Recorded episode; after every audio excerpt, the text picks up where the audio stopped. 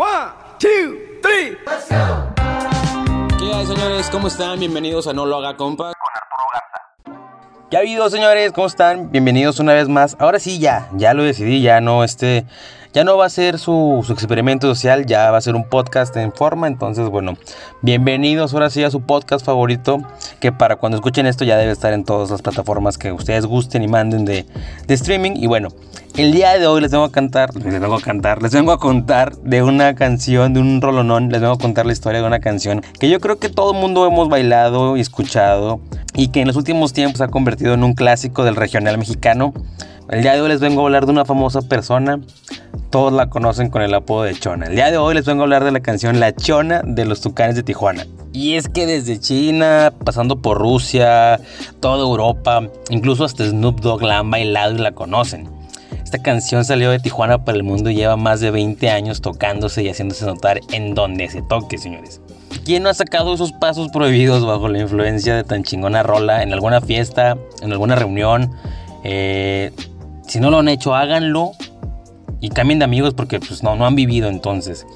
Y bueno, señores, antes de contarles un poquito ya más en forma de, de la canción, déjenme les cuento de la, de la investigación que hice, que yo creo que me ha tomado meses, inclusive años. Tengo sentimientos encontrados. Eh, no encontré ningún video que hablara al respecto de la canción, de la historia de la canción.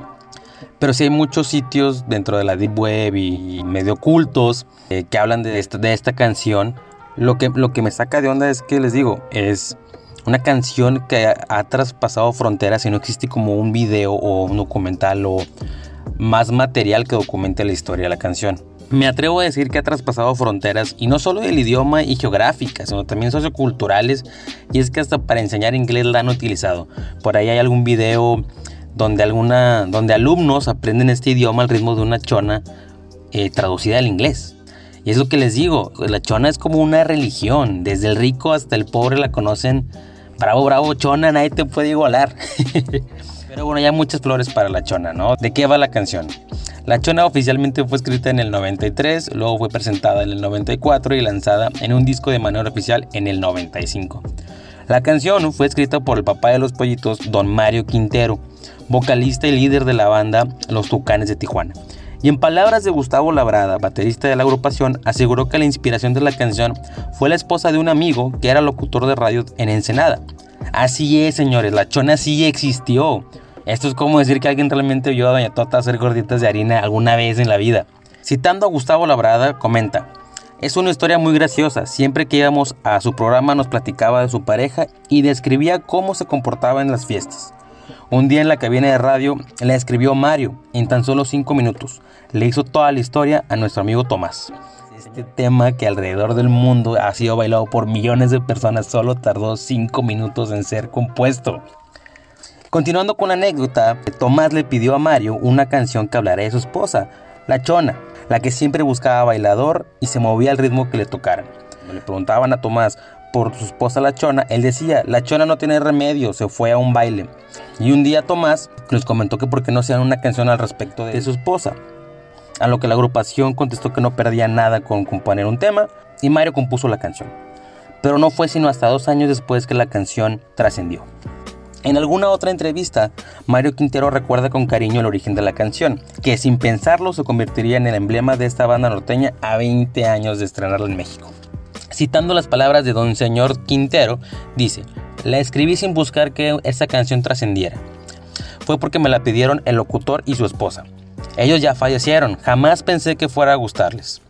La disquera quería lanzarla, yo quería otra cumbia. No era mi favorita. La Chona fue un bonito error, pero ahora es de mis favoritas, comentó. Como todo en la vida, casi siempre fue un bonito error. Y aunque el señor Quintero, como él comenta, no estaba de acuerdo, la canción se convirtió en el emblema, por así decirlo, ¿no? de los Tucanes de Tijuana. Y fíjense, yo creo que aquí es por, por, lo cual funciona la canción. Creo que aquí hay un trasfondo de, de, amor de Tomás hacia su esposa La Chona.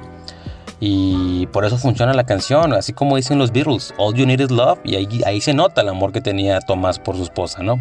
Así surgió la canción, que después sería considerada para ser la primera canción del disco Me Robaste el Corazón en el 95. Y como dicen por ahí, el resto es historia. El éxito musical de La Chona es la bandera que les ha abierto muchas puertas. En el 2020 La Chona y su trote cumplen 26 años de no parar y de amenizar todo tipo de eventos. Y aquí hago aquí un paréntesis. ¿Dónde estaba la raza hace 26 años? La gente que escucha este podcast que es mayor de 26, ¿dónde estaban hace 26 años? Posiblemente en alguna boda bailando ese excelente tema por primera vez. Más de 4 millones de discos vendidos en todo el mundo avalan a los Tucanes de Tijuana como uno de los grupos más importantes en la historia de nuestro país. Ellos ostentan bastantes logros en su carrera como ser el único grupo que incluyó simultáneamente 6 de sus producciones en la lista de los 50 más vendidos en Estados Unidos. Solo ellos han podido lanzar dos álbumes al mismo tiempo, uno de cumbias y otro de corridos. Aquí haciendo un paréntesis, eh, ahorita que menciono que sacaron dos discos. Allá por el, por el año 2008 fue cuando sacaron esto, esto, este doble álbum. Y el álbum de los corridos, la gente lo, lo criticó un poquito porque decían que eh, pues, estaba medio fuerte, ¿no? Pero eh, andando un poquito más en este asunto, yo creo que es otro rasgo por el cual la chona funciona y también los corridos funcionan. Creo que como dicen los Tigres del Norte, por eso funcionan los, los corridos, porque pues tratan los hechos reales de nuestro pueblo. La chona habla de un personaje y es por eso que todos nos podemos identificar. ¿Quién no conoce algún Sergio bailador o alguna chona que diario va a los bailes y se compra una botella? Y por eso funciona tanto, porque podemos ponerle rostro y se queda, se queda en nuestra memoria. Y es más fácil de recordarlos, ¿no? Después de todo esto, vino la Chona Challenge. La Chona Challenge fue un reto, una tendencia ya por el 2018, este, precisamente imitando otro challenge, otra tendencia de una canción de, un rapero, del rapero Drake, de la canción Kiki. Bueno, y si ellos pueden tener su Kiki, pues nosotros tenemos a nuestra Chona, ¿no? Algo curioso que pasaba con este reto es que obviamente era ilegal y por ahí existen casos de personas que fueron arrestadas y multadas por andar bailando en medio de la calle. El éxito fue tan grande que desde niños, adultos, gente famosa, DJs, atletas, todo el mundo andaba haciendo el tan peligroso reto que por cierto, tal vez la chona no es tan inocente como pensamos, tal vez sí hay algo ahí de, de, de maldad. En fin, como si esto no hubiese sido suficiente, en el Mundial de Fútbol de Rusia del 2018 también se puso de moda y hasta se tuiteaba que si querías encontrar a un mexicano en el extranjero, solo pusieras la canción y automáticamente los primeros que se pararan a bailar iban a ser tus paisanos. Citando de nuevo los músicos, ellos confiesan que antes de la Chona Challenge la, la canción la tocaban una vez por evento. Ahora la tocan hasta tres veces por noche. Sin duda, el mayor éxito que les trajo la chona a los tucanes más fue el haber podido tocar en festivales que no van con su estilo ni con su género de música. Ellos tocaron en el Coachella 2019 y en el Vive Latino Edición 2020. De verdad vale mucho la pena que vean la actuación de la banda en vivo en ambos festivales, porque la verdad parece una boda. Ahí nos damos cuenta que hasta el más rockero, ya entra a la noche y con cervezas encima, le entra la quebradita y hasta el reggaetón analizando un poquito más la estructura de la canción y de lo que dice y cómo lo dice, esta canción solo cuenta con dos notas musicales. Les digo, es una, es una obra maestra de la simpleza. Eh, y digo, sí juega con la, con la melodía y con notas de acompañamiento, pero en sí las notas principales son re y sol.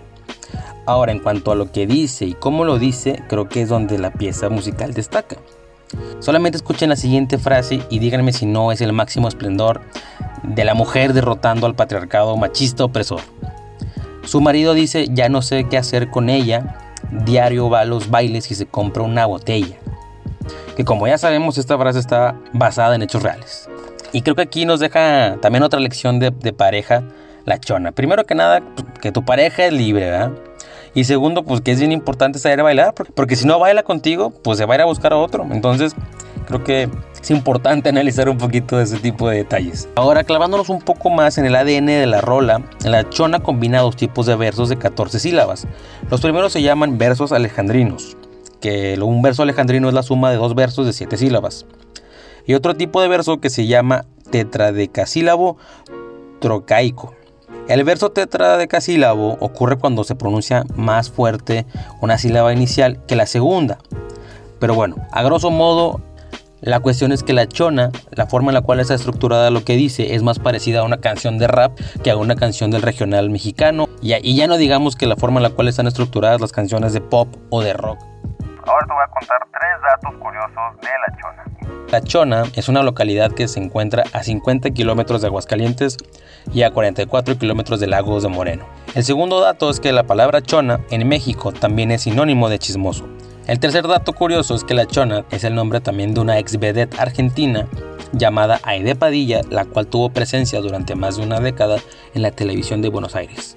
La chona ha quedado para la posteridad no solo en el regional mexicano, sino también en nuestros corazones. Y es que hoy, a más de 20 años de su creación, y con más de 54 millones de streams en Spotify y 9 millones de reproducciones en YouTube, la colocan como una de las favoritas de la gente que la bailan en bodas, fiestas y hasta en bautizos cada fin de semana.